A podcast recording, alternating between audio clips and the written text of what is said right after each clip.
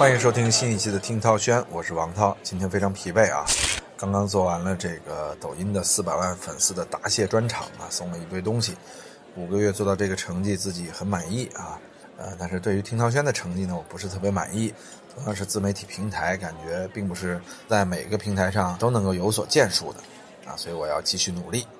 哎，上一期节目啊，我们聊了这个美团和饿了么他们的骑手的危机。关心了一下，呃，这样不容易的外卖小哥们，确实呢，我个人觉得做这种民生类的选题啊，做完之后有点压抑。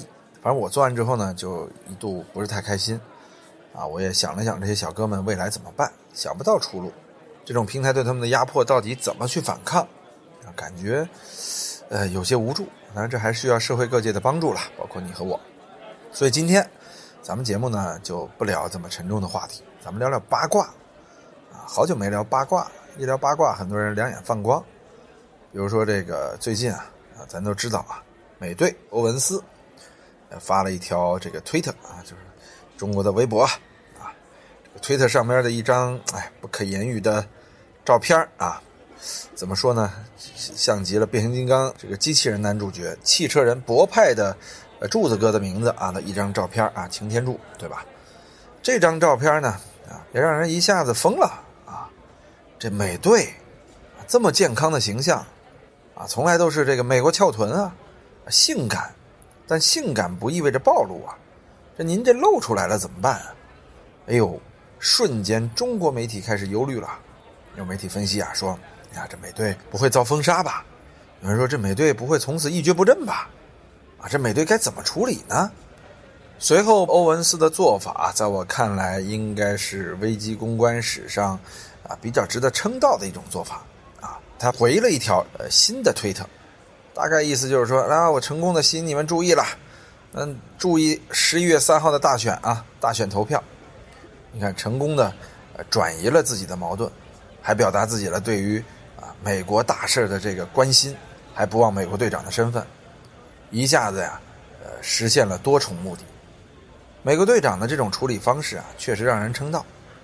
用一种非常有创意的方式，不失体面，不失幽默，啊，同时又很好的扭转了矛盾的焦点所在，啊，堪称是一个危机公关的范文。但是这个范文，国内明星能不能用呢？我个人觉得，国内明星恰恰可以好好学学。当然了，如果国内明星也发了这样一张照片啊，我觉得呀。呃，某种意义上讲，我也支持他们啊，呃，就是甩锅，说这是小号发的，被盗号了，啊，小黄图啊，跟我无关，这没办法，咱们国家的尺度嘛。他真承认了，就离被封杀也就不远了，啊，我当年真的看到某王姓啊超级歌星半夜发的一条微博，半裸着身体，啊，背对着这个屏幕，啊，但是头侧过来，一看就是此人，也是一两分钟之后啊秒删，随后发出声明说被盗号了。哎，那样一张图啊，我倒认为是对艺人有机的保护。但是呢，我们今儿想聊的话题啊，是当危机出现的时候，到底是应该回避啊，还是应该主动承认？我个人觉得分为这样几点啊。当艺人这个危机啊，无意中伤害了自己职业生涯的真正安全的，就有可能造成被封杀或者彻底不能再接戏了这样的一种可能性啊，我是支持他们。做一些危机公关的，因为毕竟是无意嘛。但是如果这些艺人犯的错误啊，不至于让他们丧失职业生涯，只是职业生涯中的一个小拐点啊，但他们还是要勇于不承认错误啊，说是被盗号，我觉得这就不对了，就是太拿自己当回事儿，太把自己当成一个完美的人，太需要这个人设了啊。人设，我觉得是现在大家提的最多的一个东西嘛，啊，一个综艺节目。要聊这个明星什么人设，那个明星什么人设，啊，甚至说聊到自己的家庭里边是什么人设，啊，聊到自己的公司职场，说我在职场是什么人设，处处是人设，处处是人设。但我始终认为啊，人设呀，人家原本是一个动画片或者漫画的名词，人家做的人物设定啊是一个表象设定，啊，穿什么裙子，啊，穿什么衣服，或者说即便是赋予性格，也是一些表象性格，人设。是在事前立为虚拟人物创作，而一个真实中的人物为什么要立人设呢？你立人设的过程，岂不就是在你真实人物身上立一个虚拟形象的过程吗？这个过程对吗？在我看来啊，绝对不正确。因为活在一个强立起来的人设之下，你就活在了他的阴影之下。我能立刻想到的例子是靳东啊，著名演员靳东的这个老干部人设和知识分子人设，啊，这个人设多次因为他用错词啊，这个展现出了自己并不很高的文学修养，而丢掉了知识分子的面子。但是呢，又总是不放下来啊，总是有一个呃老干部的傲骨。但是您毕竟是个演员啊，这个人设一立啊，靳东现在自媒体和社交媒体都不大敢发了，因为你这个人设立失败了。就生生立起来的人设呀，特别容易在这个真实情况发生的时候，导致人设瞬间崩塌，从而职业生涯万劫不复。所以我个人是觉得呀，演员在人生当中就不要立人设了，你好好在戏里边立一立人设，哪怕是在这个综艺里边立立人设都是可以理解的。但是如果生活中立人设，尤其是你的社交媒体上立人设，这太累了。有人说立人设没什么不好的呀，对不对？啊，社交媒体上的人啊，拥有自己一个虚拟的形象，啊，人设立的坚强他就坚强，人设立的高大他就高大。但是我们知道，每个人在立人设的时候啊，都想往好了立呀，而且都想往超越自我了立呀。真好了吗？真超越了吗？没有啊，啊，没有这些的时候，您强立起来，这人设呀，岌岌可危。所以，我们今儿为什么要提人设呢？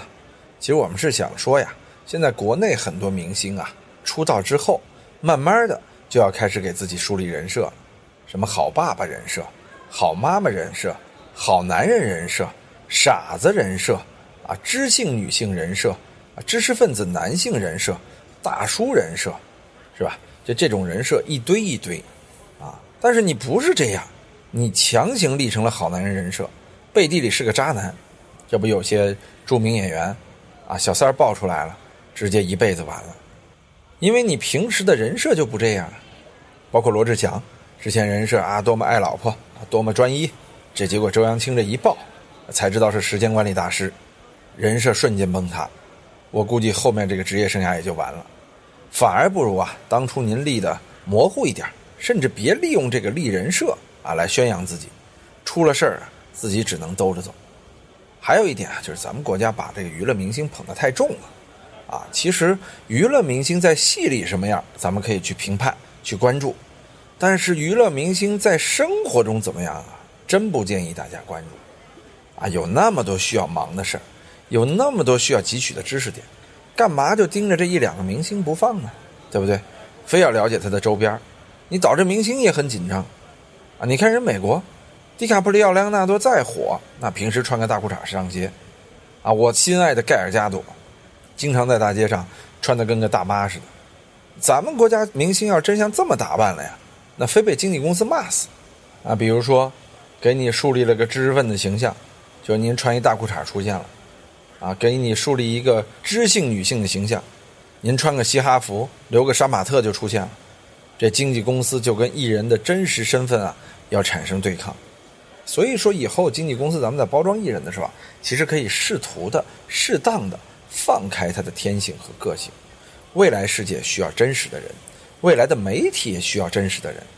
推荐很多未来还想签自媒体或者做自媒体的人啊，你们在签在做的时候，千万不要盯着这些漂亮姑娘或者精神小伙啊来回打量，就要签这些。我相信啊，未来的自媒体时代啊，已经彻底要颠覆了。就是漂亮颜值，这将只作为辅助，甚至有时候是阻碍。更重要的是积累和个性，这在这两年已经体现的非常明显了。我觉得未来啊，国内这些明星们啊，也会逐渐的趋向于国际化啊。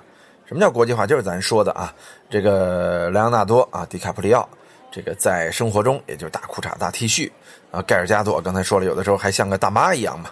对吧？其实明星啊，在戏里是一个人设，我觉得这个人设是对的。在生活中啊，应该没有人设，应该就是他自己。人设打多了，还是我们那个观点，摔的往往非常之惨。啊，接下来我们聊一些八卦的案例吧。啊，比如说最近这个谁比较火呀？万茜比较火啊。呃，我个人觉得，如果说纯粹从营销来说，万茜最近的这个营销还不错啊，因为尽管负面消息居多，但是毕竟啊，他多次成功的挤到了头条的位置。呃，包括他早期接受采访，说自己就不喜欢参加真人秀，啊，主持人当时一下子戳穿了他，说你参加那个舞蹈的真人秀是怎么回事啊？啊，还有那什么什么怎么回事啊？他说哦，我忘了。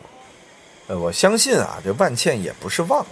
他真的不是忘了，他一定记得参加过这些，但她也一定没有说谎啊，就是她真的不愿意参加这些。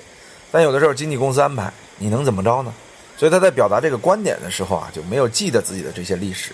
话说主持人功课做的一足，直接拆穿他啊，这主持人也是不近人情啊，呃，面子挂不住了，没有下得来啊，导致了这样的一段很经典的采访。但是现在社会就是这样嘛，正的火不了，反而这个歪的，哎，他就火了。负面新闻的传播啊，远比正面新闻要快啊，这也是新闻的规律。万茜呢，因为参加这个《乘风破浪的姐姐》，就我说的这个假人秀啊，而最近挺火啊，包括线下的这一系列炒作啊。当然了，更重要的是我说的台上假人秀，台下真人秀这个观点，再一次在万茜的身上体现出来了。什么叫台上假人秀呢？我们看节目里边，经常一片和谐啊，人设立好了，照这个方向来演。矛盾也是提前设计好的，这隐隐的你还觉得有点不对，啊！但是台下这个真人秀真是精彩啊，因为我不是说我做过真人秀嘛，啊！如果把真人秀幕后的故事真实记录下来，那会比真人秀目前的精彩一万倍。你比如说万茜，她在这个知乎上默默点赞这个事件，哎，真的就体现出了台下真人秀是多么好玩儿。呃，大概的事情是这样的啊，呃，九月六号凌晨啊。乘风破浪的姐姐啊，宣布成团不到四十八小时，这第二名万茜就被网友发现，在知乎上深夜点赞了郁可唯和宁静的恶评。啊，你说他这个压力多大呀？啊，看完之后还要点个赞。大概的评价是这样的啊，说是如何评价郁可唯在《乘风破浪》里的姐姐的表现？啊，这个是个提问。然后底下说呢，说两个人都挺烦的，一个能捧，一个享受。啊，宁静是黑洞，呃，能让身边的王者不敢发光，只能自己发光。那万茜就点了个赞，他以为点完赞之后别人看不见，显然不了解这个系统啊，而且可以见得呀，万老师在当时是发自内心的啊。随后啊，意识到这个问题被炒大了，他立刻回应了这个事件，说自己被盗号了，啊，工作室也转发了万茜的微博，本来呢事情应该到这里就结束了，但这万茜啊毕竟是这个平台的代言人啊，啊，他的账号被盗，这是不是有点怪呀？万茜。宣称被盗号之后呢，人家官方回应了，说这个账号被盗的概率很低，可能是邮箱被盗号了嘛，啊，就把这个事儿啊就甩锅给了万茜的注册邮箱啊。你看这个平台多聪明，但是也没有办法，平台他要是真的说是被盗号，他这个平台安全有问题啊，他必须不能放自己的利益于不顾，必须把这事儿啊都泼到其他人身上。然后九月七号，阿里巴巴的网络安全部在知乎对此也发布了长文。一方面呢说万茜把锅甩给了盗号者和这个知乎程序员，另一方面强调呢，呃，只要平台没有明显的漏洞，盗号概率是非常低的。你看，很快阿里巴巴网络安全部就出来说了，他得维护自己的这个网络安全的尊严啊，是不是？所以万茜也没有想到啊，这事儿居然牵扯出来这么多事儿。随后呢，网友呢就找到了客服啊。呃，得到的答复啊，说万茜的注册邮箱是幺六三啊，说是幺六三邮箱被盗号啊，不是知乎被盗号，说是幺六三的问题。结果这个时候呢，网易又出来了，精彩了，这大戏精彩了啊！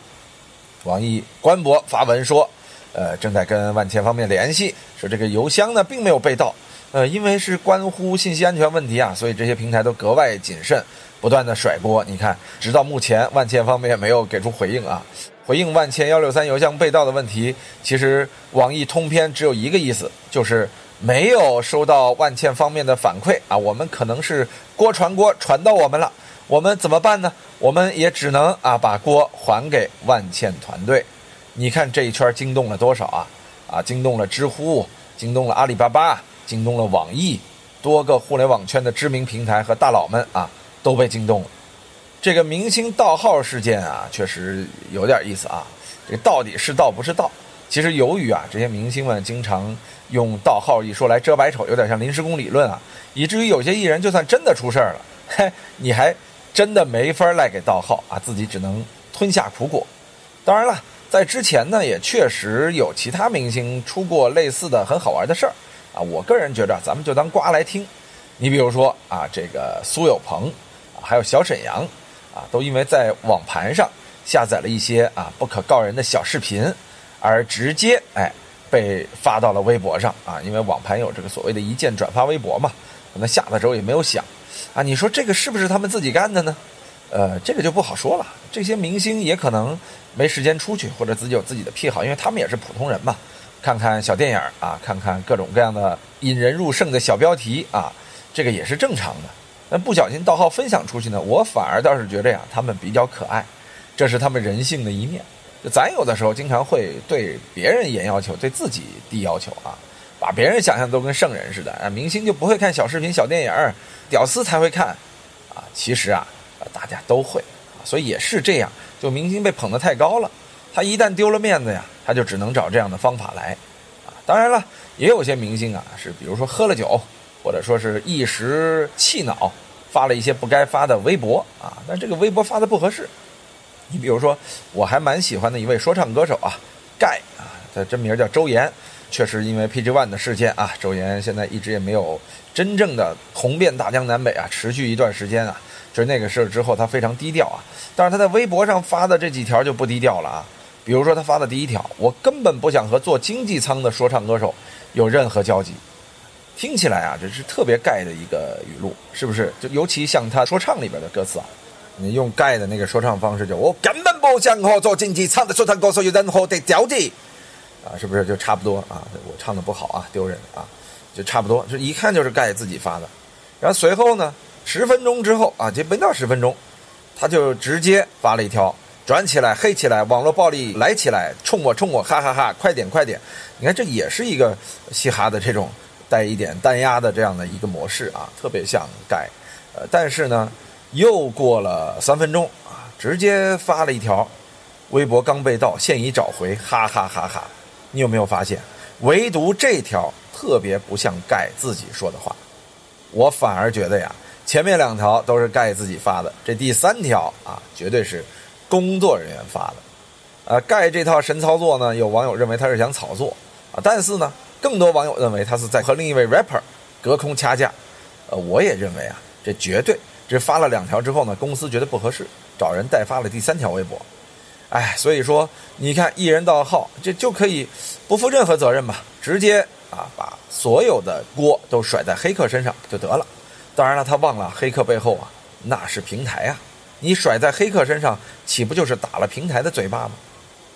我个人其实觉得呀，就明星发错东西啊，蛮可爱的，啊，你比如说，很早之前啊，那应该是我刚玩微博的时候吧，大 V 何润东啊发了一条微博，这微博是什么呢？是之前宣发了一个品牌啊，最后留了一句话，大概八点二十发，哎，呃，特别逗，就是把人家转发给他的一条微博说这是大概八点二十发啊，连最后的这个转发要求啊都给发过去了，这在后来是屡见不鲜，但是何润东。却是第一个啊创造这样笑话的人。那时候微博火呀，一下子就传遍了大江南北啊。大概八点二十分发，很多人的微博都采用这样的格式。结果呢，何润东哎火速删除了微博，然后发了一条辟谣的，说现在是我何润东本人，有人盗号用我账号发布了上一条微博，啊，有谁告诉我这是怎么回事？太扯了啊！你看，咱都知道。发过这个商业微博的人，我也经常发啊，都会说啊，涛哥八点二十发，涛哥晚上九点发啊，涛哥怎么着怎么着，就是正常嘛。你做自媒体总是要吃饭的嘛，就帮人做一些宣传，这也是应该的嘛，自己挣一些口粮，对吧？但是呢，何润东在那个时候啊，甚至有些不宽容的呃舆论氛围之下，他采取了这样的方式。其实我觉得呀，不可爱。当然，这种不可爱可以理解啊，因为确实，如果一旦可爱了。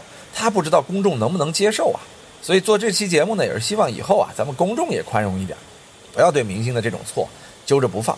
其实挺可爱的，不挺好的吗？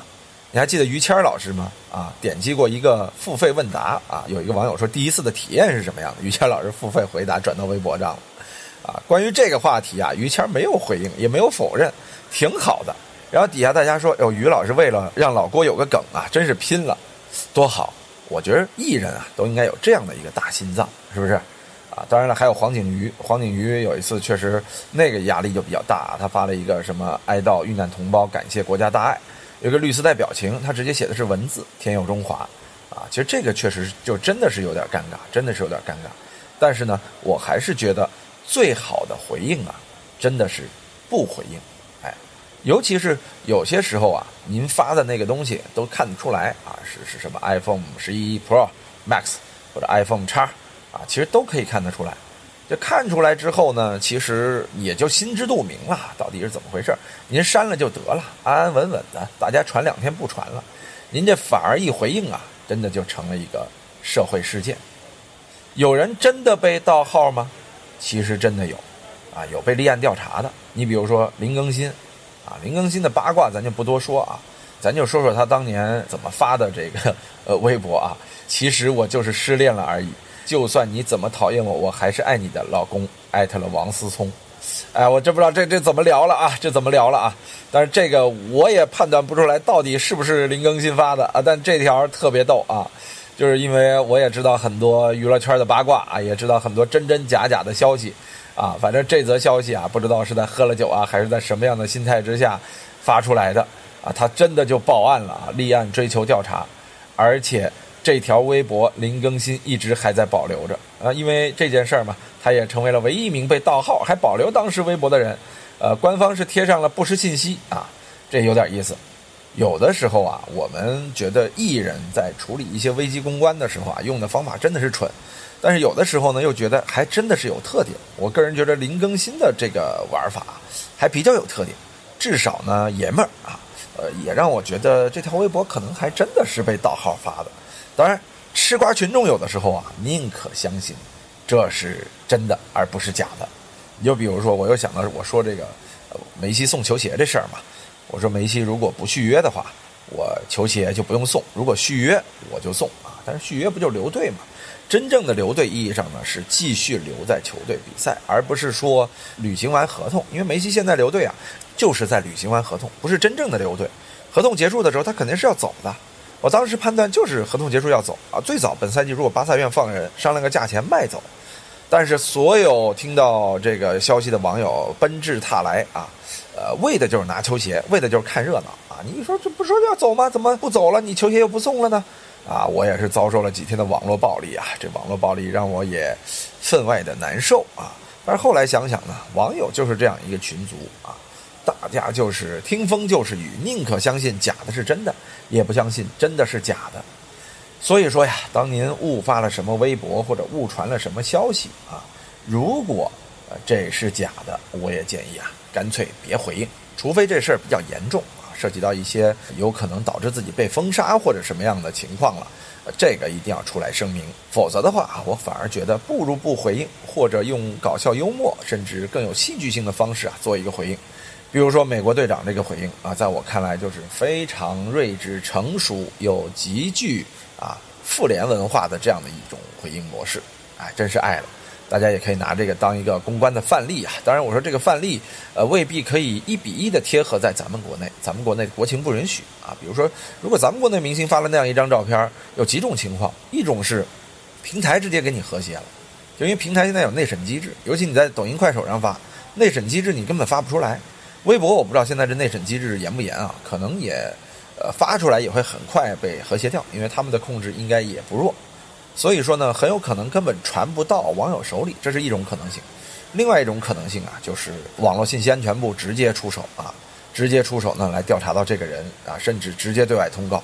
那我就怀疑啊，真是这艺人是不是得罪什么人了？这是被做了一个大局啊啊！还有一种方式呢，就是艺人啊。用辟谣的方式来证明说这个不是自己的啊，这是别人恶搞拍上来，呃，偷了他的账号所以我个人倒是觉得，如果说是美国队长那个事儿出现在中国呀，呃，来声明自己是被黑客攻击，反而是一种自我保护啊。咱不能说人家什么样，咱们就什么样啊，因为人家什么样，那是在人家的文化基础和国情下啊，咱们国情不一样，呃，咱们更严苛一些，严苛有的时候是好的。也是对自己的一种保护。你比如说，我现在在一些互联网平台上，呃，发布东西，有时候非常严，动不动被限流，或者动不动被直接下架啊。我一开始不理解，后来一想啊，这也是平台对我的一种保护。万一敏感一点的东西造成了非常不良的影响，那对我自己有了难以挽回的结局，那我该怎么办？是不是我会很难受？所以啊，我觉得有的时候啊，要尊重你所在的平台区域啊，甚至整个氛围当中的所谓的制度啊，咱不多说啊，对你的这种管制。好吧，今天聊了很多八卦，我也是希望这些八卦呢，在未来啊，能够更好玩一些，更睿智一些。设想一下啊，如果说大家的心思都更开放了，文化更宽容了，可能未来，比如说再过三五年啊，发生了这样一件事情，比如有人又错发了一条微博，哎，底下加了一个八点二十发。那你大可以直接说嘛，哎呦，接了这个客户的微博呀，我有点懒啊，我新手机也不会用啊，把后边发布时间就给贴上去了呀。不过这客户还蛮好的啊，这个他没有怪我啊，大家可以关注一下，不是好东西我也不接，对不对？呃，当然我这个还是不够搞笑，不如美队的那个好啊，就类似于你这样的一种调侃啊，那岂不就是把客户又强调了一遍啊？你自己还没有丢份儿啊，还显得挺睿智的，所以这个时候，我觉得以后大家都应该配一个。真正意义上的自媒体危机公关或者叫危机营销团队，一旦你出现危机了，抓住这个机会，逆转一下，搞不好你还有大火的机会，对不对？啊，比如说象征啊，参加这个月下，啊，遇到了危机，啊，我认为这个危机的第一时间反击还不错，后来的营销呢一般般啊，如果能够营销成一个更加社会化的话题啊，可能向某某啊会火十倍啊，当然人家的目的也不是为了火嘛，是不是象征？啊，这个人家就是为了红嘛，开玩笑啊。今天的听涛轩啊，跟大家聊了一些有的没的啊。以后涛哥发错微博，你们不要来骂啊，及时的提醒我，私信我改一改啊。我也主动承认错误，咱也火一把，期待着这一天啊。算了，也不是什么好事，不期待了。下期听涛轩，我们再见。